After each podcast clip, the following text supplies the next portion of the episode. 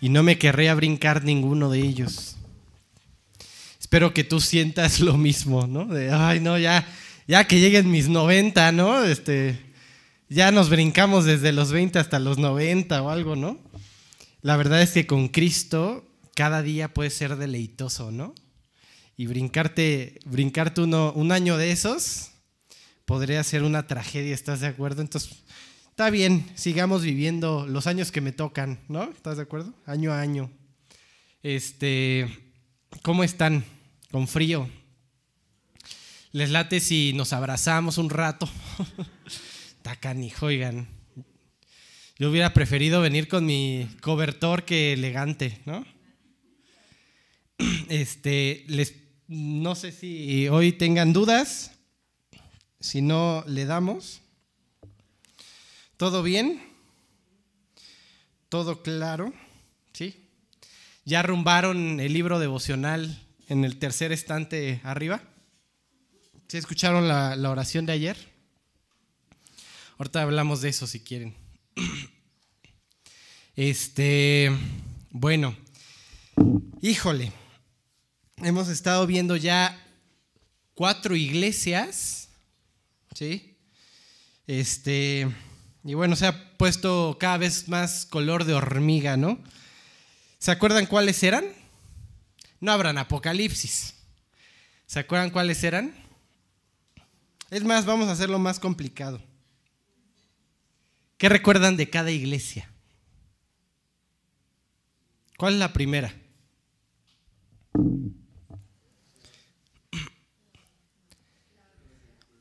Éfeso. ¿Qué pasa con Éfeso? Dejó el primer amor. ¿Qué somos sin amor? Un címbalo que resuena ya, ¿sabes ahí? Hace sonidito y no pasa nada. Estaba viendo, ayer, me decía Nancy, ¿no? Ayer este, no le entendió nada a la oración porque mi hijo la distrajo toda la oración. Lo mismo me dijo mi hermana, así que hijo, no vuelves a aparecer en cámara o apartas gente, ¿ok? nada de querer foco. Pero estaba, estaba, digo, lo dejé porque quiero mostrarle eso, ¿no? Que Dios es un Dios accesible, ¿no? O sea, si yo le digo, oye, no, está cerrado con tres candados y me pongo a cantar acá la de los tigres, pues el compadre, cuando sea más grande, va a decir, pues es un Dios inaccesible, que no, que no está con los brazos abiertos para, para aceptarme, para quererme, ¿no? Y mira, yo podría mostrarle ese tipo de Dios, un Dios, eso, inaccesible, pero darle toda la doctrina anda mucho con Goliat, con, eh, con Sansón. yo intento, procuro, pues que el cuate no crezca creciendo que Sansón tenía la fuerza en su cabello, ¿no? Sino que fue la gota que derramó el vaso. Que en realidad ya traía problemas y desobedecía. Y ahí fue el punto de inflexión. Entonces me puedo esforzar mucho porque le quede claro una enseñanza, pero si yo no le muestro un Dios de amor, de nada sirve Efeso. Éfeso, ¿para dónde vas, Éfeso? ¿No? ¿Quién sigue? Esmirna. Esmirna. ¿Qué pasa con Esmirna? ¿Se acuerdan de Esmirna? Persecución. Pero es fiel. ¿Tú, ¿Tú, crees que eres eh, pobre, pero eres rica. Tienes todo en Cristo. Y sí, varios van a estar ahí padeciendo y lo que quieras, pero en Cristo tienes todo, ¿no? Y Él tiene el control porque Él es el que resucitó y tiene el control de la muerte. Y sí, varios van a caer presos y van a perder la vida, pero tienes todo en Cristo. ¿Quién sigue? A ver si la atinamos a una. Pérgamo. ¿Qué pasa con Pérgamo?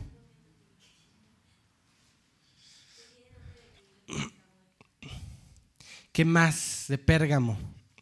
son tolerantes. Tengo unas pequeñas cosas contra ti. O sea, vas bien aquí, allá, acá, estás procurando aquí, pero tú tengo unas pequeñas cosas que si crecen, estás perdida, Pérgamo, ¿no? Ahí tú tienes las doctrinas de Balaam, ¿no? De los nicolaitas entre ti, entre ustedes, y las estás permitiendo. No las estás profesando, pero las estás permitiendo. Estás siendo tolerante. ¿Quién sigue? Lo acabamos de ver. Una gran mujer, Jezabel, entre comillas. Tiatira. Ahí tú tienes una iglesia que ya ya se ha convertido en lo que no quieres ver en una iglesia. O sea, tienes dentro de la iglesia los infiltrados, los lobos, guiando ya a la gente.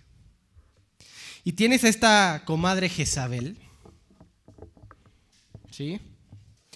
Que los está llevando a conocer las profundidades de Satanás. Y me les fui duro, ¿no? A las mujeres. Y me les fui duro a, a los hombres también, a nosotros. Y es que es un mensaje bien fuerte. O sea, es, un mensaje fuerte. ¿Por qué? Porque lo amerita. Amerita este tipo de mensaje. Y te voy a adelantar una frase que podría definir o resumir lo que viene adelante de lo que vamos a estudiar hoy, de la iglesia que sigue. ¿sí? Sardis. Esta frase es, tenemos que dar un mensaje tan dulce como para que el creyente se quiera acercar. Pero un mensaje tan agrio, tan crudo, como para que ese creyente que se acercó se quiera arrepentir. Si solo predico que en Cristo hay abundancia, produzco creyentes que lo más seguro no sean salvos necesito la otra parte del mensaje. La otra parte del mensaje, lo veremos más adelante, es necesitas a Cristo, estás quebrado. Vas para el infierno. Sin Cristo, ese es nuestro destino. Entonces, sí, te atira, es un mensaje bien fuerte, pero ¿qué crees? Espérate a Sardis. Aguanta. No, no, y espérate a la última, ¿eh? Literalmente les va a decir que son vómito. Y es un mensaje fuertísimo. Pero quiero, quiero que entiendas que muchas veces la forma en que despertamos es poniéndonos delante de nuestra situación real, no de lo que pretendemos ser. De hecho, es el problema de Sardis. ¿sí? Sardis es una iglesia que su nombre significa renovación. Es una iglesia que por su localización, varios cientos de años antes de Cristo, tuvo mucho auge.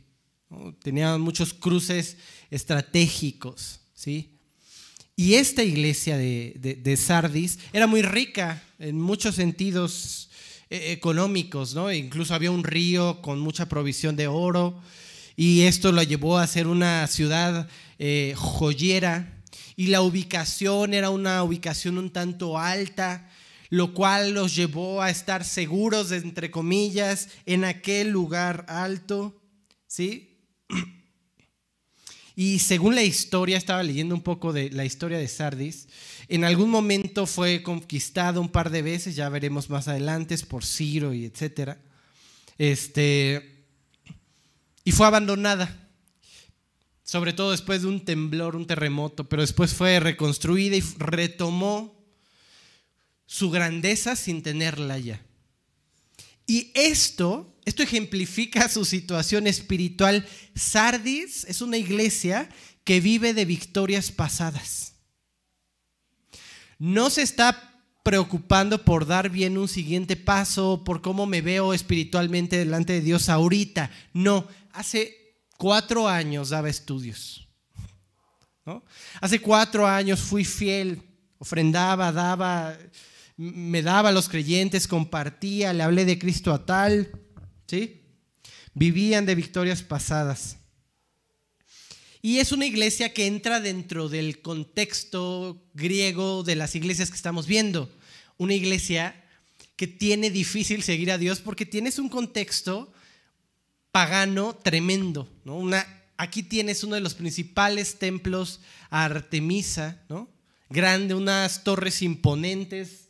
Ahí las ves. En algún momento regresaremos a esta imagen, ahí te lo encargo, Jules. Este, les explicaré algo más. Pero es un templo imponente, ¿no? Un templo eh, en el cual se hacían prácticas eh, abominables que ya, ya mejor ni te cuento para no empezar deprimidos. Pero bueno, Apocalipsis 3.1. Escribe al ángel de la iglesia de Sardis. El que tiene los siete espíritus de Dios y las siete estrellas dice esto. Yo conozco tus obras.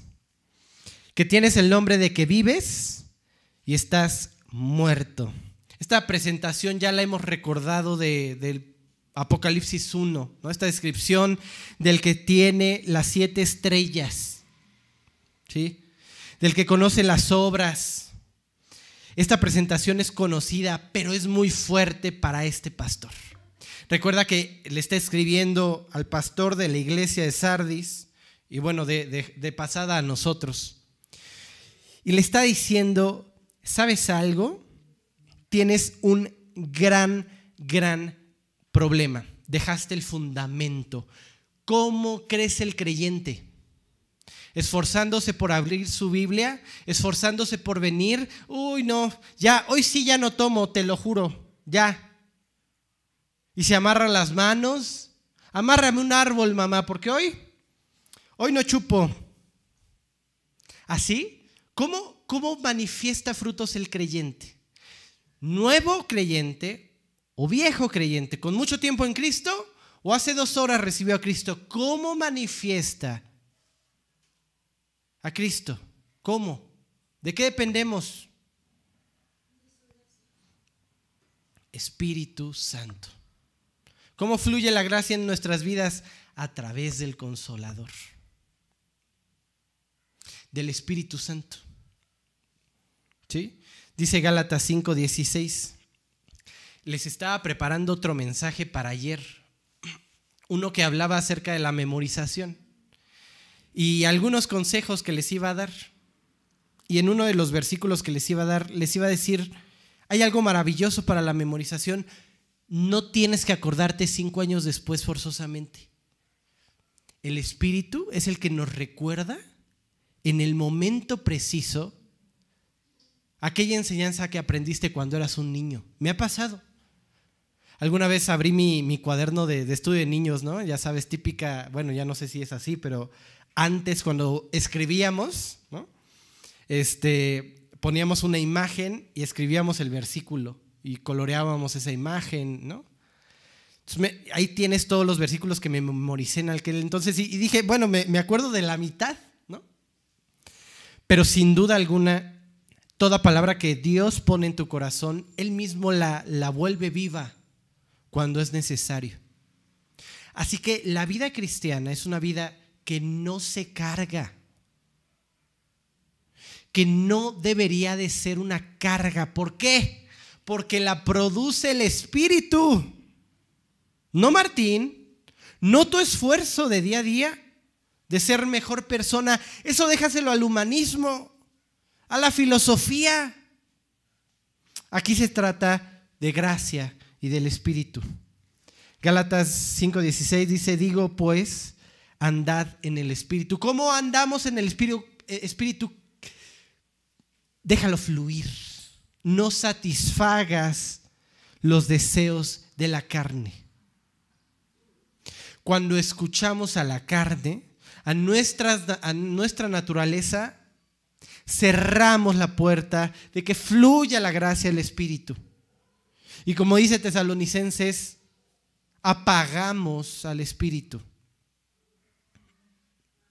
Aquella persona que se la pasa orando por el mismo pecado una y otra vez y después ora de todo su corazón, ¿cómo sabes que de verdad quiere lo que ora?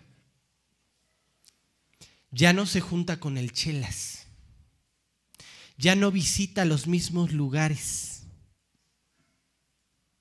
Aquello que me hace caer, lo evito. ¿Por qué? Porque quiero agradar a Dios, quiero que fluya no satisfagáis los deseos de la carne. Anden en el Espíritu. Búscalo. Búscalo más. Bueno, increíble pero cierto. Sardis carecía de algo básico, el poder del Espíritu Santo. Dejaron de crecer. Dejaron de crecer. Ajá. A veces nuestros frutos, los discípulos que puedas tener, los estudios que puedas dar, los años en Cristo que puedas tener, son una trampa. El diablo muchas veces lo ocupa para ponerte tropiezo. ¿Cómo vas a caer tú? Va a caer él con dos días de creyente. ¿Yo? ¿Con 30 años en Cristo? ¿Cómo por qué? Esto es algo que sin duda alguna el pastor en la iglesia de Sardis se creyó. Ya estoy en un nivel donde yo ya no puedo caer. ¿Sí? Donde ya no puedo caer. Híjole. ¿Saben algo? En todas las iglesias hasta ahora les aplaude algo. Hasta este momento les aplaude algo, aquí no. Aquí no. Literalmente, literalmente solo los enfrenta y ya. Y más adelante verás que sí, algunos pocos que siguen manteniendo limpios sus vestidos y blancos, pero todo el resto ¿no? está perdido y se jacta de sí mismo. ¿Sí? Este pastor tenía que recordar algo. Esta frase me gusta. Es Dios quien nos usa, no nosotros a Él. Es Dios quien usa a la iglesia, no la iglesia a Jesús. A veces pareciera que queremos el reflector nosotros por lo que hemos hecho, ¿no? Todas las iglesias representan una etapa de la iglesia. Y esta, sin duda alguna, se acopla a la etapa actual de la iglesia. Hay muchas iglesias que más allá de presentar a un Cristo para que se arrepientan, presentan un show. ¿Sí? Un show. Y se olvidan de presentar el infierno, el pecado, lo agrio del mensaje. Es fuerte. Y ahí tú tienes a un Cristo diciendo, no vine a traer paz. ¿A quién le va a gustar escuchar que se equivoca? Y que tiene que arrepentirse a nadie. Como creyentes nos sigue costando trabajo. ¿Cómo que yo he causado este declive en mi matrimonio? ¿Es él? ¿Es ella? Yo no tengo la culpa. Así que ahí tienes, imagínate esta escena, llegas al doctor, el doctor ya sabe que tienes una enfermedad terminal, pero lo omite para no causarte dolor. ¿Te está haciendo un bien? No. Definitivamente no. Así son estas iglesias. Omiten lo importante del mensaje. Porque teniendo comezón de oír, ¿no? se van por otros caminos, otras doctrinas. Y entonces al final de cuentas se olvidan de que esta enfermedad sí tenía solución en la cruz. Y el que no lo presentes así, evita que esas personas vayan al cielo. ¿Qué produces en una iglesia así? No creyentes, confundidos, que piensan que van para el cielo y cuando llegan al cielo, ¿se acuerdan que escuchan? No os conocí. Apartaos de mí. Qué fuerte, ¿no? Bueno, me acordé de, de una predicación, un fragmento. A veces me mandan, quién sabe si me quieren contaminar o qué, pero algunas veces me mandan ciertos videos, ¿no? Y en uno de esos un predicador muy famoso, lamentablemente, dice las siguientes palabras. Dice, ¿creen que Dios va a hacer algo sin preguntarme a mí? No. No va a hacer nada sin preguntarme, porque soy el pastor de esta iglesia. Ese pastor está como Sardis. Se le olvidó algo fundamental. ¿Quién tiene a los pastores en su mano, las estrellas en su mano? Jesús. Así se presenta. Él es el de la autoridad, no tú. No tú y tus años, no tú y la gente que te sigue. ¿Sí? Así que tenemos que recordar algo le pertenecemos y por Él somos. Le pertenecemos y por Él estamos aquí. Yo te decía que para las otras iglesias tenía un buen mensaje de cierta forma. Has intentado aquello, has eh, evitado aquella doctrina. Aquí solo tiene un mensaje y es muy fuerte. ¿Sabes cómo les llama? Hipócritas. Hipócritas. Qué fuerte palabra. Yo creo que es una de las palabras más fuertes que puedes escuchar hacia tu persona. Eres un hipócrita. Hasta me da miedo decírtela, no te vayas a salir corriendo. E, es muy fuerte. Pero les está diciendo, ¿sabes qué? Dices que estás viva, pero estás muerta. Eres una hipócrita. Hueles a muerto. hiede esa carne, hiede ese mundo. Pero delante de las personas te esmeras por ser el mejor creyente. Porque te aplaudan lo maravilloso que eres. Siempre tengo en la mente una, una persona que estaba sirviendo y por una pequeña cosa ya no quería salir, ya no quería servir, ya no.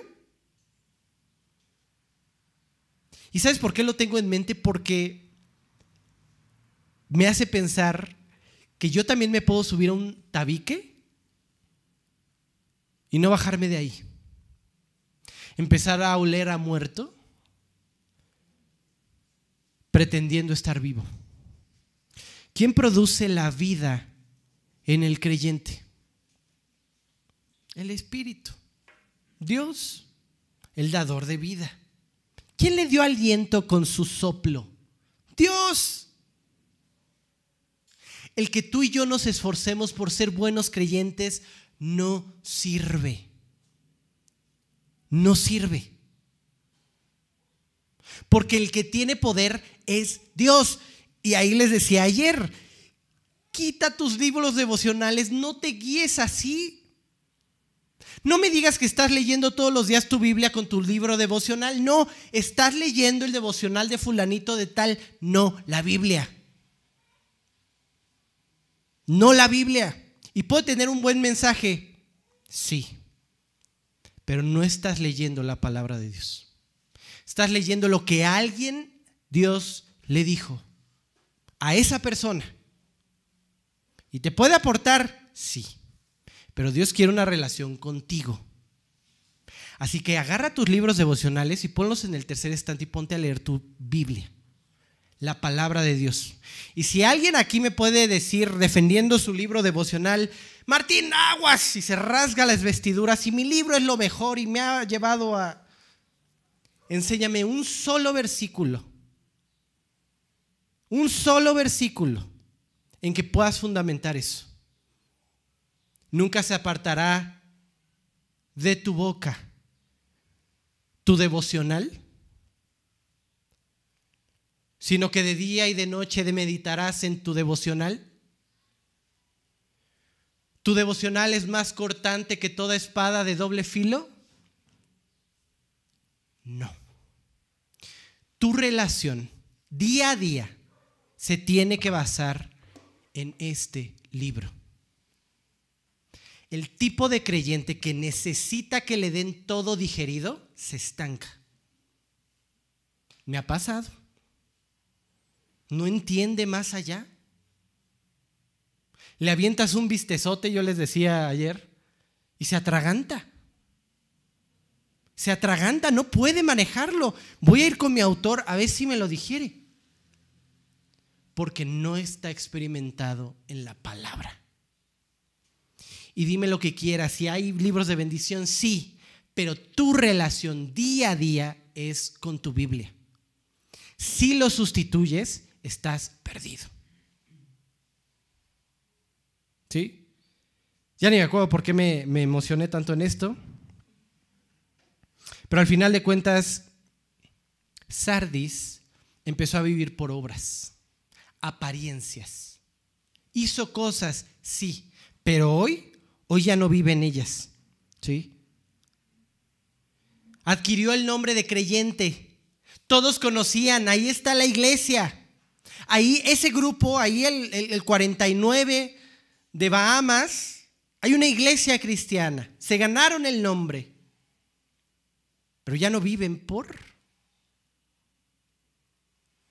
Y entonces tú tienes que comprender que Dios solamente va a estar satisfecho con las obras que Él produce. Podemos hacer un show. Podemos rentar solitos el auditorio. Podemos hacer luces, pasar a gente a bailar, tener cuatro horas de alabanza, hacer shows y obras todos los domingos. Pero si cada uno en su intimidad se ha olvidado de buscar a Dios, de nada sirve. Dios solo bendice lo que Él produce. Tú allá afuera ves grandes shows sin fruto. Sin fruto que permanezca. Bueno, nuestras obras, como las de Caín, no son aceptadas. ¿Sí? Primera de Corintios 15, 36. Déjame decirte algo, esto es de descanso. Suena bien fuerte y parece que nos están regañando. Sí, por supuesto, pero es de descanso. ¿Saben por qué? ¿Saben por qué es de descanso? Porque es bien complicado vivir tu vida día a día pensando que tienes que ser un buen creyente y agradar a Dios. No podemos. Ahí tienes a creyentes frustrados porque caen una y otra y otra vez. Tú y yo no podemos solos. Esta idea de que nuestras obras no son aceptadas como la de Caín debería de ser descanso. Nunca se ha tratado de lo que tú puedes hacer en tu vida por ti mismo, en tus fuerzas. No, nunca. Dice 1 Corintios 15, 36, esa no es mi hija, ¿eh? Cualquier cosa no es... Hay otro bebé por ahí. Necio, lo que tú siembras, mande hija. Necio, lo que tú siembras no se vivifica si no muere antes. No da fruto. Una semilla que no muere no da fruto. Si no dejas de intentar, bueno, si no dejas de intentar en tu vida cristiana, no vas a ver fruto. Cánsate de intentar. Cánsate de intentar ser el mejor creyente. Voltea a ver a Dios y que lo produzca. ¿Sí? hasta ahora. Cualquier sermón que tengas, cualquier cantidad de discipulados que tengas, ¿sí? que no dejemos que el Espíritu afirme en nuestras vidas, está muerto. Está muerto. No va a pasar nada en tu vida. Si hoy sales un poco enfrentado, pero sales a vivir igual y no dejas las obras de la carne y vives por el Espíritu, vas a salir a vivir igual. Porque esto no se trata de una oída y ya. ¿Sí? Dice 2 de Corintios 3:6.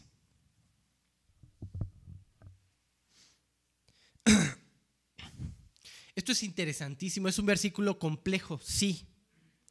Pero todo aquello que aprendas, que Dios te dé y no enfrentes, solamente te juzga. Eso dice este versículo, 2 Corintios 3:6, el cual asimismo nos hizo ministros competentes. ¿Quién lo hizo? ¿Quién te hace competente para el nuevo pacto? Cristo, Dios. Nuevo pacto en quién? En el Espíritu, en su sangre. En agua y en espíritu, dice un versículo. No de la letra, sino del Espíritu. Porque la letra mata, condena. Ahí tú tienes a los israelitas. ¿Qué crees que sentían cada que leían sus 634 mandamientos? ¿Se sentían perfectos? Yo creo que muy poco, bueno, algunos tal vez, ¿no? Pero irracionalmente. Pero yo creo que la mayoría leía, ya iba por el décimo y decía, pues ya para qué le leo los demás, ya no cumplí el primero. Los condenaba. La ley condena. ¿Sí? Mas el Espíritu vivifica. Es el Espíritu Santo el que tiene que afirmar cada mensaje en nuestras vidas. Y para eso tenemos que dejar que fluya. Que fluya en nuestras vidas. ¿Sí? Como creyentes, no le vamos a encontrar sentido a nuestras vidas en nuestro esfuerzo. Inténtalo. Yo lo he intentado. Y te puedo decir por experiencia que he llenado mi vida de trabajo, de estudio, incluso de actividad cristiana y sentirme vacío. Y es que la llenura no está en mi esfuerzo. Puedo organizar mil eventos cristianos, pero el creyente le encuentra sentido a su vida. ¿Dónde? En la cruz en Cristo. Ahí le encontramos sentido. Si te has esforzado, lo único que provocas es frustración. No me vas a dejar mentir. Todos, todos hemos batallado con ese pecado que no podemos dejar. Todos. Todos. Nuestro esfuerzo solamente nos lleva a frustración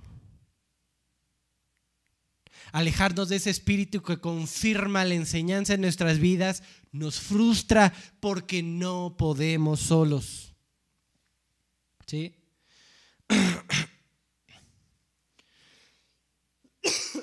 Perdón. ¿Alguien me podría dar agüita, por favor? Gracias. ya se me anda cerrando la, la, garganta y muchos dirán, gracias a Dios llore por eso. Pero a ver si el agua hace algo. Gracias. Ok.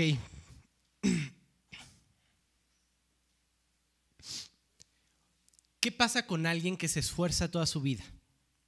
¿Cuál es su destino final? El infierno. ¿Estás de acuerdo?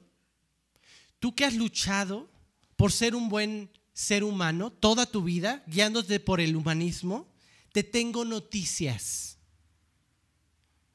Todo aquello que el Espíritu no sella, no es real, no es auténtico, no va para la eternidad. Necesitamos correr a la cruz y reconocer, sin ti Cristo, sin ti, mi vida es un desastre. Primero, yo soy un desastre. Provoco un desastre. Muchas gracias.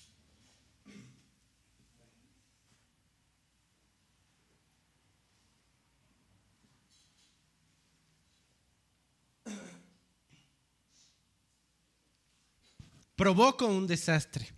Y segundo, necesito de Cristo. Necesito de Cristo. Necesito ese sacrificio. Ya tiene sentido. ¿Por qué? Porque lo necesito. Necesitaba que alguien pagara por mí. ¿Sí? Y miren, así de crudo es el mensaje. Tiene que serlo. Esto como lámpara de mosquitos, ¿eh? Tan fuerte como para atraerlos, pero cuando los atrae, descargona ¿eh? de electricidad. Estamos muertos sin Cristo. Y esa luz, sí, atrae, pero ya de cerca evidencia nuestras faltas, nuestro pecado, nuestra situación. Ese es el tipo de iglesia que necesitamos. Ese es un tipo de iglesia que predica un mensaje completo. Si en tu iglesia estás cómodo y puedes seguir estándolo, ¿sí? Aguas. Si en tu iglesia no te invitan a enfrentar tu vida día a día, aguas. Aguas. Porque no sé tú, pero yo dejo salir a Martín. Un día, un día, destruyo todo. Todo. El gozo que experimenté antes, el del día pasado, el estudio, lo que quieras. Destruyo todo. ¿Sí? Aquí, aquí un gran problema. El pastor de la iglesia, ¿se acuerdan de, de Teatira, no? Esa piedrecilla blanca. ¿Qué nombre estaba escrito? ¿Se acuerdan?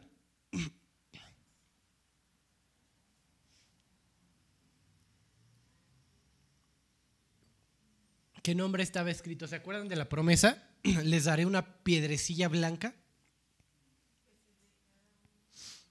¿Qué nombre estaba escrito? El de Cristo. El de Cristo. ¿Se acuerdan que les dije es como tu pase de entrada a la cena? ¿Sí? Y aparte, cuando tú veas nombre, generalmente está relacionado con Cristo, el nombre de Dios. Bueno, ya después veremos eso. Y ya lo hemos visto, de hecho. El punto es que este, este pastor de esta iglesia de, de Sardis agarró la piedrecilla blanca, borró el nombre y puso el suyo. Y puso el que vive. El que vive, ¿no? Este, el que vive, simplemente quería guardar apariencias. Bueno, te quiero preguntar algo. ¿Por ir a una iglesia cristiana ya eres salvo? ¿Qué te hace salvo?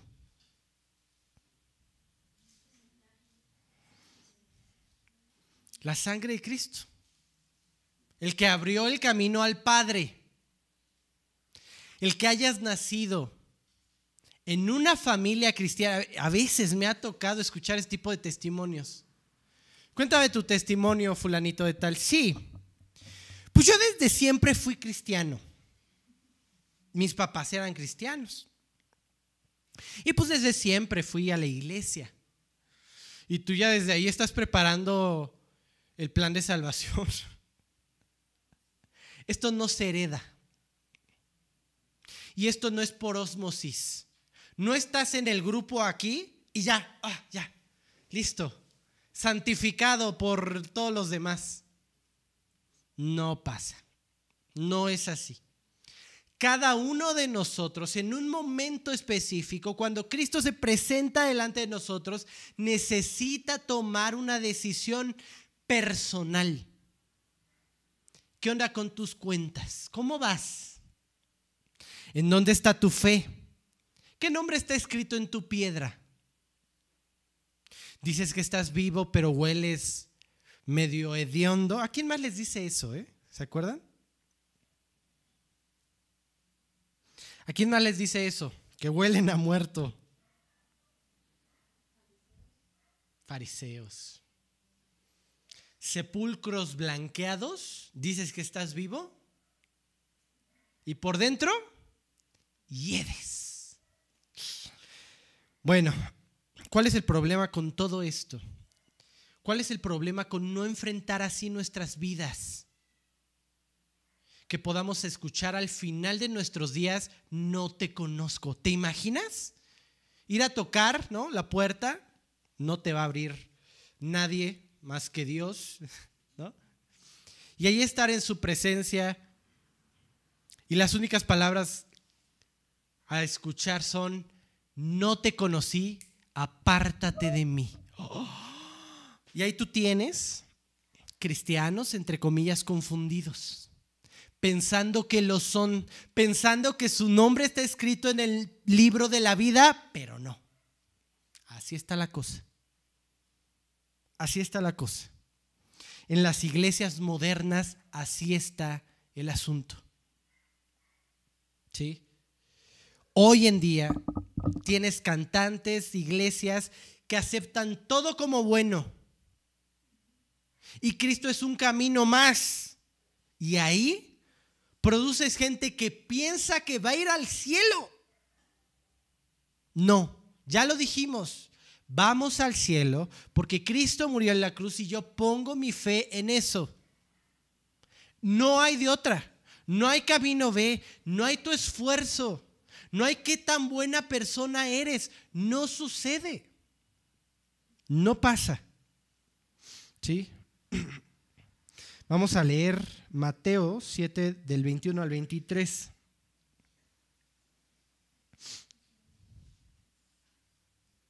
quiero aprovechar esto. Tú hubieras visto, tú hubieras visto al pastor de, eh, de Sardis y hubieras dicho, wow, gran creyente, ¿eh? gran se la pasa predicando, tiene un evento tras otro, lo siguen las personas, lo respetan. Y huele a muerto en realidad. Nosotros no tenemos varita mágica.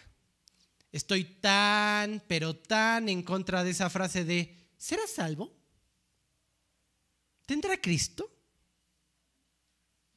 Híjole, yo creo que mi esposo, mi esposo no tiene a Cristo. Les pido oración por mis hijos, por mi esposo, por mi esposa, que sí, vienen al estudio, ya llevan años, están en el grupo donde estoy pidiendo oración porque no son salvos. Ay, amuélales la vida. ¿Cómo sabes? Nos vamos con la finta, ¿estás de acuerdo? Y nos vamos a llevar una de sorpresas. ¿Se imaginan? Uy, el barboncito no llegó. ¿Se imaginan? Pero no tenemos bola de cristal Deja de pensar en eso. No catalogues. Vive como para que el que tiene a Cristo sea vive. Y el que en realidad no tiene a Cristo se dé cuenta. Porque no brilla igual. Porque no vive igual. Porque no tiene la misma paz. ¿Se acuerdan? Creo que me brinqué una diapositiva pero ya les he preguntado mucho, ¿cómo te das cuenta que alguien fue sincero en su decisión de aceptar a Cristo? Palabra, frutos. Ahora la siguiente pregunta sería, ¿cuál? ¿Qué frutos? Hay uno básico. Y esto no es para que tú te pongas, por eso te dije esto antes, no es para que voltees y digas, este sí es, este no es, este sí, no. Es para que hacia adentro confirmes, ¿eh? Porque es la decisión más importante de toda tu vida. No digo que la salvación se pierde. Un solo sacrificio fue suficiente, pero hay muchos que piensan que van para el cielo y no depositaron su fe en Cristo. ¿Sí? Así que, ¿qué fruto crees que te evidenciaría? Hay uno básico. El chelas le entró de nuevo a la chela. Recibió a Cristo hace años, pero llora, llora porque peco. El Espíritu lo mueve. Pero el que no es y tiene años viniendo, va y presume al otro día cuántas hecho y le vale. Tiene dolor por el pecado. ¿Tienes dolor por el pecado o te vale pecar? ¿Santificarme? ¿Guardar mi corazón? Absurdo, como para qué. Eso es pensamiento de incrédulo. Al incrédulo no le importa la pureza de corazón, le vale. ¿Para agradar a qué cosa? Y puede estar viniendo, pero si puedes pecar sin empacho, confirma tu decisión. Arrepiéntete, porque hay cosas que están por morir, ya veremos más adelante. Bueno, Mateo 7, 21 al 23, arrepiéntete a tiempo, no sea que escuches estas palabras, porque este tipo de persona también se encuentra en la iglesia, ¿sí? No todo el que me dice Señor, Señor, entrará en el reino de los cielos, sino el que hace la voluntad de mi Padre que está en los cielos, esto lo consume. Y cuando no la hace, se duele. Anda chillando. Otra vez fallé, Dios.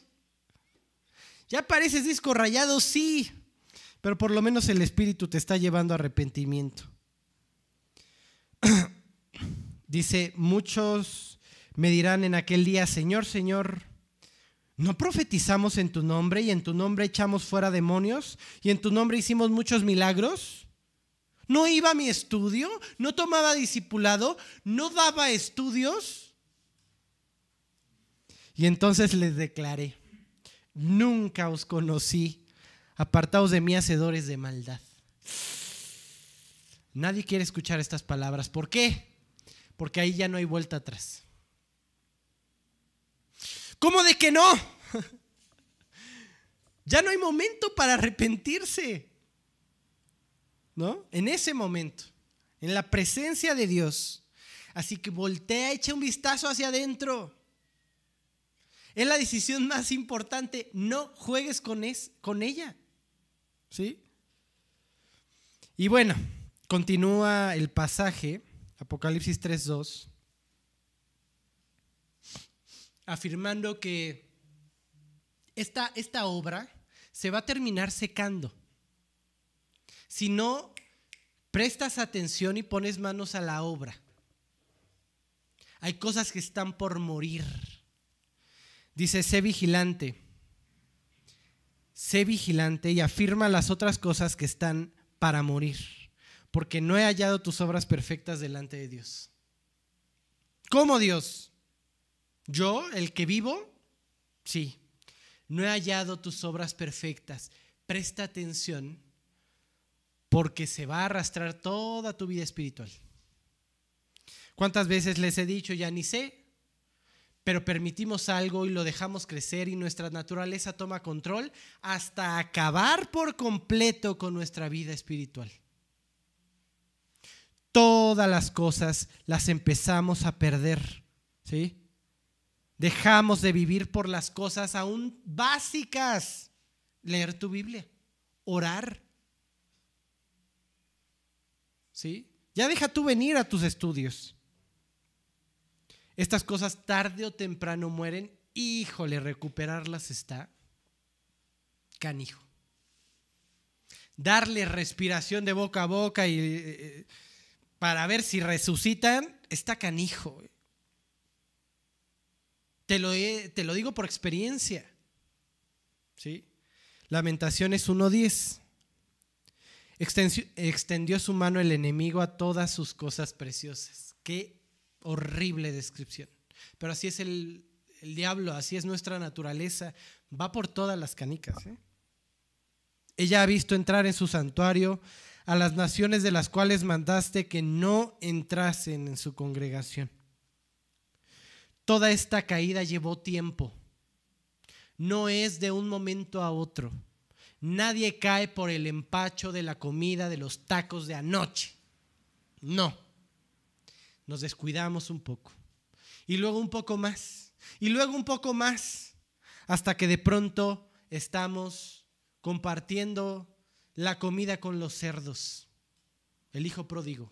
Lejos. En una región apartada, caray.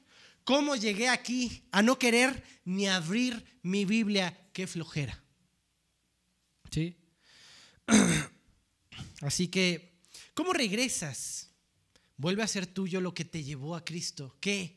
Arrepentimiento y deja que trabaje. No hay de otra, ¿eh? Volver a hacer cuentas con Dios y Dios, mira, si tienes que destruir, derribar de nuevo y hacer, hazlo. Pero hoy estás a tiempo. Antes de que aquellas cosas que Dios produjo en tu vida den su último aliento. Hay matrimonios así, ¿eh? Ya con un tubo, entubados. Ya no pueden más. Y ninguno de los dos quiere reconocer, no soy el que vive. No ando dejando trabajar al que manifiesta su vida. Y el matrimonio, tus hijos, dando su último aliento. Todas esas cosas se pierden. ¿sí? Aquella persona que se divorcia y luego se casa con otra, ya no puede decir, ay, voy a regresar a los caminos de Dios y, voy a volverme a casa. ya no pasa. Hay cosas que ya no pasan. Dañamos nuestro testimonio muchas veces para siempre. Vamos a leer Isaías 35, 8. Y habrá allí calzada y camino, y será llamado camino de santidad. No pasará inmundo por él, sino que él mismo estará con ellos. Él mismo estará con ellos. El que anduviera en este camino, por torpe que sea, gracias por describirme Dios, ¿no? No se extraviará. Porque es posible regresar a Cristo. Porque es posible que el chelas deje de ser el chelas. Porque es posible que Dios restaure cualquier tipo de corazón. ¿Por qué? Porque Él lo hace. Porque Él va contigo en la calzada. Eso dice este versículo.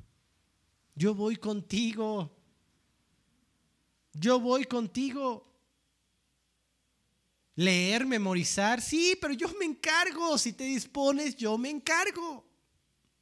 Este es el asunto de la vida espiritual. Por eso es posible tener victorias, dejando trabajar al espíritu. Y sí, vendrán otros retos y otras cosas y muchas veces otros pecados, sí, por supuesto, pero verás una vida, progresiva siendo guiada por el espíritu. Hay una frase, no sé si la puse pero dice, así, me gustó mucho, siempre recuerda que tú no eres más de lo que eres delante de Él. Y nos podemos poner mil adjetivos, ¿eh? Y nos podemos creer el, híjole, ya soy gerente de, de Coppel, ya, yo ya estoy en otro nivel, ¿no? Sí, a veces nos subimos hasta en lo que no estás de acuerdo. No es que o sea, a veces aplaudimos lo que ni siquiera tiene sentido. ¿Cuáles son tus riquezas? Tus riquezas están en el Espíritu.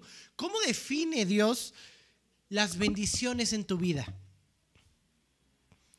Iba a empezar a hablar como brasile como en, portugués, ¿no? Este, para que entendieras este concepto de no se trata de cuántos carros tengas, cuántas casas tengas, Así define Dios las bendiciones en el creyente. ¿Cómo define Dios las bendiciones? ¿Cuáles son las bendiciones en un creyente que deja fluir al Espíritu? ¿Tiene lana? ¿Tiene carros? ¿Tiene una esposa modelo? Bueno, yo sí, pero Dios me ama mucho. Este, ¿cómo, cómo, cómo se manifiestan esos, esas bendiciones? ¿Cuáles son las bendiciones que Dios describe en tu vida? paz, paciencia, benignidad, bondad, fe, mansedumbre, templanza. Y contra tales cosas no hay ley, cambia tu corazón. Así que mira, acá nos puedes presentar la persona más fiel y victoriosa y con mayores frutos del mundo. Sí, pero delante de Dios, ¿quién eres? ¿Cómo estás? ¿Cómo están tus cuentas? ¿Sí? Así que el único camino de vuelta es el arrepentimiento y dejar de vivir por la carne.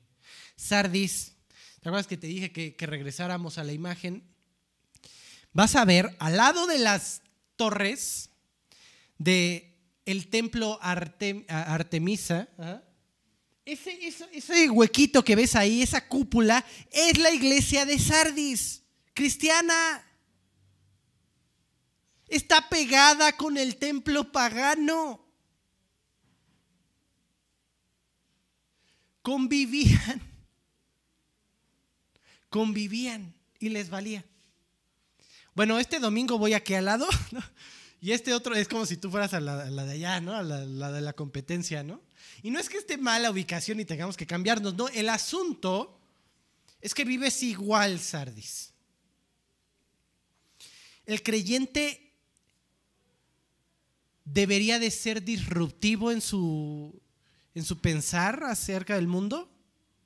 Sí. Sí. Y no nos vamos a poner a manifestarnos allá afuera pero entendemos algo básico. El mundo está bajo el dominio del maligno. Y si escucho, no, pues no está mal, mira, la marihuana, o sea, es, algo maravilloso, ¿no? Este, cambia tu vida, te quita estrés, vamos a legalizarla y mira el aborto y mira aquello y mira la libertad de género y mira tres mil cosas. Nosotros entendemos deberíamos de entender que todo el mundo está bajo el dominio del enemigo. Y punto, ¿no? Y luego continúa diciendo a la iglesia de Sardis, necesitas arrepentirte pronto. Pronto. ¿Saben por qué? Porque no tienen control de su tiempo. Como ladrón en la noche. Dice Apocalipsis 3:3. Acuérdate pues de lo que has recibido y oído. Todo lo que he invertido en ti, Sardis. ¿Sí? Guárdalo y arrepiéntete. Pues si no velas, si no estás despierto, vendré a ti eh, sobre ti como ladrón. Y no sabrás a qué hora vendré sobre, sobre ti. ¿Sí?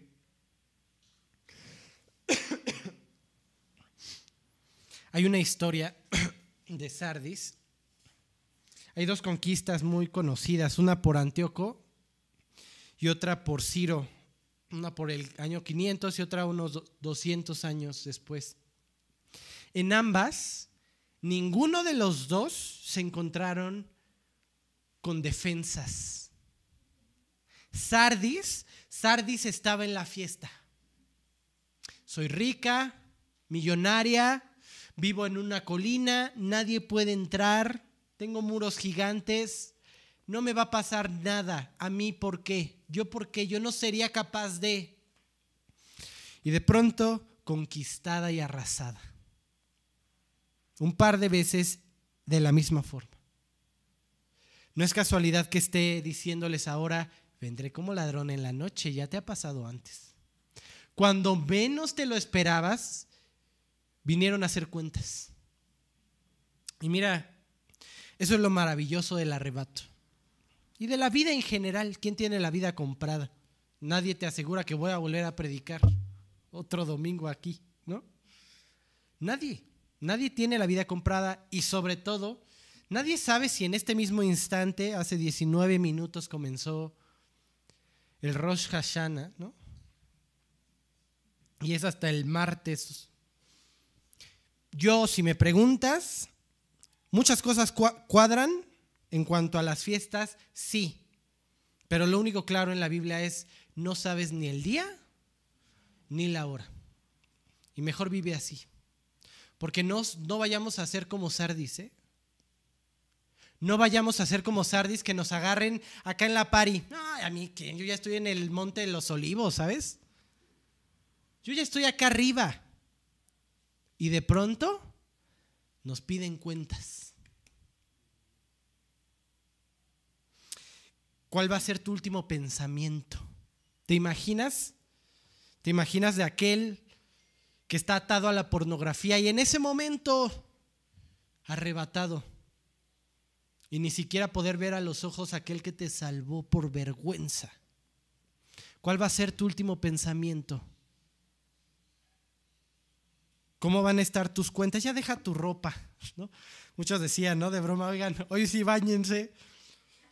Por si nos toca, pues el que se queda vea todo limpio, ¿no?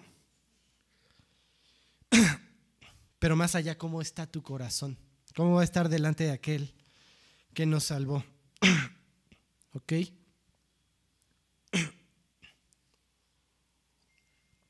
Y para terminar, esto es algo que debería de consumir nuestro corazón. Un sentido, un anhelo. ¿De qué? De esperar a nuestro Señor. Escuché al mismo pastor famoso con otra frase. Yo no me quiero ir. Yo no quiero que Cristo venga. Quiero predicar. Ay, sí, que... Ya deja tú, Teresa de Calcuta, ¿no? Este cuate. Este compadre tiene un corazón se da. Dios, no seas malo, inconsciente, ¿para qué vienes? ¿Para qué vienes? Yo quiero salvar a la gente, tú no. La verdadera prueba de nuestra condición espiritual es cómo reaccionamos cuando escuchamos que Cristo viene. ¿Qué sientes cuando te digo que Cristo viene? Que está cerca. Que está próximo. Si te deleitas en ello y lo anhelas, es porque tu corazón está a cuentas. Tienes el aceite en la lámpara. Acabas de traer tus vestidos de la tintorería, están blancos. Pero si hay un deseo en tu corazón de que se postergue, de seguir la fiesta. Dios, estoy bien joven, me voy a perder de mil cosas. Hace mucho escuché a un joven decir eso, me lo dijo a mí. Me dijo, oye, es que no quiero que Cristo venga porque tengo 12 años. No tienes idea de lo que hay por venir para mí, tengo que vivir muchas cosas. Y yo decía, híjole, yo tengo veintitantos, ya no quiero vivir, ¿no?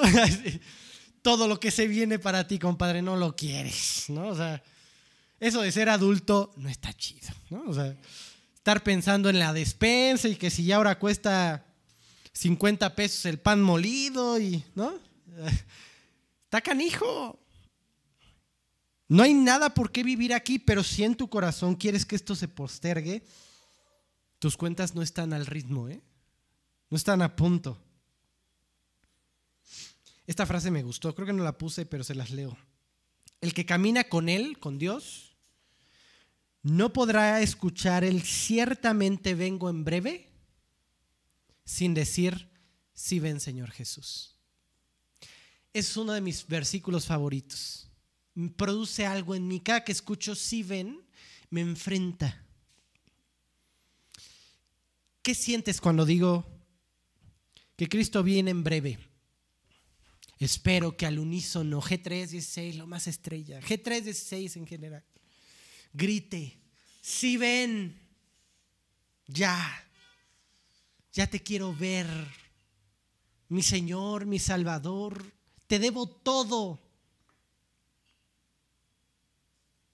Moriste por mí, no lo merecía, viste mi vida, conozco quién soy y te diste por mí. Si ven, te quiero conocer. Quiero agradecértelo cara a cara. ¿Cómo están tus cuentas? Primera de Juan 3, 2 al 3 dice, amados, amados, nosotros ahora somos hijos de Dios. Y aún no se ha manifestado lo que hemos de, de ser. Aguanta, sigue corriendo, esto no es el fin. Entrégale otra vez tu vida a Dios, deja que trabaje. aún, esto no es el, gracias a Dios no vamos a llegar siendo, siendo el marihuanín al cielo, el chelas al cielo, el enojón al cielo, el adúltero, no, no, nos va a transformar, ¿no? Pero sabemos que cuando Él se manifieste, seremos semejantes a Él. Porque le veremos tal como Él es. ¿Por qué seremos semejantes a Él? Porque lo vemos.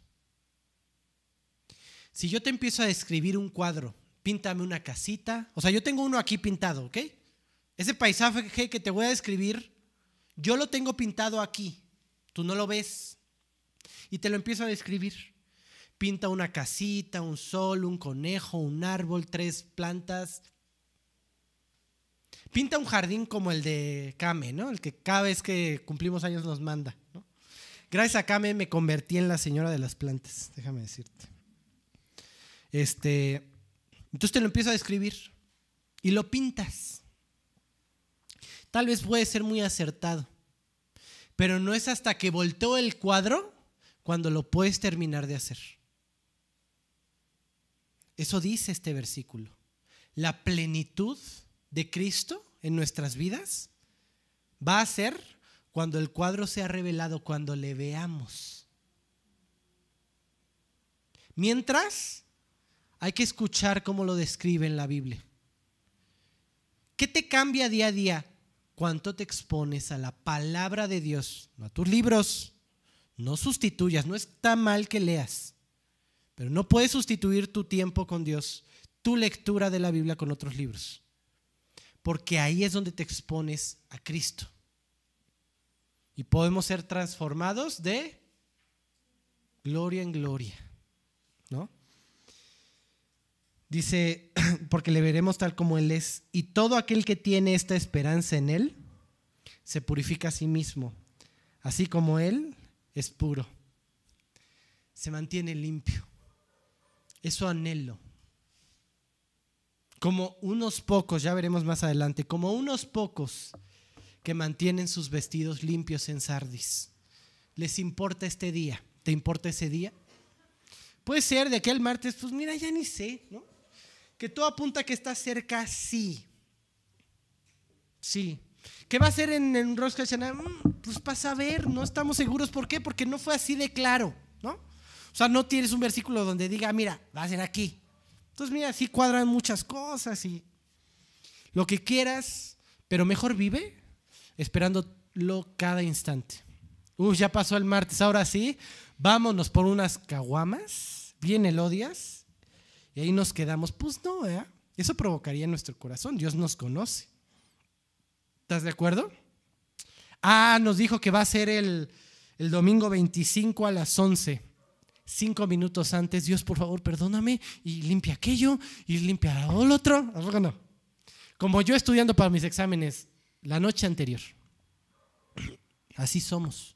Por eso no nos dijo el día. ¿Sí? Entonces, aquí vengo en breve. Si ven, tengo los vestidos limpios. Hoy, hoy quiero invitarte a algo. Volte a ver hacia tu corazón. ¿Te duele pecar? ¿Te duele la vida que estás llevando sin Dios? Aguas. Confirma tu decisión. Dios no se sale del corazón, pero si estás dudando, no juegues con eso y aprovecha esta oración y ponte a cuentas con Dios. Deja de jugar con tus caminos. No te han llevado a nada bueno, voltea y ve, sé sincero, ¿no? Así que ¿Les parece si primero oramos y en esta oración pues nos ponemos a cuentas con Dios? Y no quiero que dudes de tu salvación nada más porque si no si hay frutos pues pues Dios ha estado presente y se ve el espíritu. Pero si hasta ahora puedes pecar sin ningún remordimiento, ponte a orar. Clama, haz esta oración de todo tu corazón y terminemos, terminemos con una sola voz diciéndole a Dios, Dios limpia nuestros vestidos y ven, ven pronto. Vamos a orar. Dios, cuántas gracias, Padre, por hoy enfrentar mi vida. Necesito eso, Dios. Necesito entender que mis cuentas no son las que yo he hecho, sino todas las que tú has hecho. Tus estándares son los que importan, no los míos. No mi esfuerzo, nunca se ha tratado de mí. Padre, gracias por hoy exponer realmente mi corazón. Hoy quiero ser sincero delante de ti. Ya me cansé de luchar, de aparentar. Quiero Dios acercarme delante tuya y pedirte perdón por todos mis pecados, por todo aquello que me ha apartado de ti. Y quiero aceptar aquel pago que Cristo hizo en la cruz por mí. Aquel pago que solo me demuestra que yo no puedo solo. Que yo no sé guiar mi vida y como no sé guiar mi vida, te pido que seas el Señor de ella. Que tú me guíes, que tú me lleves a tener vestidos limpios para cuando tú vengas. Que limpies mi conciencia, que me lleves a vivir para ti y que de una vez por todas, Dios, pueda experimentar lo que tú tienes para mí. Gracias, Padre, por habernos alcanzado. Definitivamente, ¿qué sería de nosotros sin ti?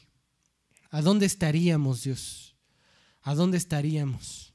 Llévanos a recordar que el sentido de nuestra vida no está en nuestro esfuerzo cristiano, en lo que podamos aparentar. Todos los frutos vienen por esa cruz y por dejar trabajar a tu espíritu en nuestras vidas. Padre, llévanos a tomar decisiones que te honren a ti. Llévanos a vivir el resto de la vida que tú nos regales con un solo anhelo en nuestro corazón. Ven, ven Señor Jesús. Gracias por amarnos, cuidarnos y por todo lo que traes a nuestras vidas. En nombre de Cristo Jesús. Amén. Bueno, ya casi llegamos al tema del arrebato. Este, hoy no es el tema porque simplemente es una advertencia, ¿no? Una advertencia, ponte a cuentas y no ser, ¿no? Como dice aquel versículo, como en los días de Noé, ¿no? Todos se casaban, se daban en casamiento y vivían su vida. Y así lo sorprendió. Bueno, este, sin más, que Dios los bendiga. Cuídense mucho.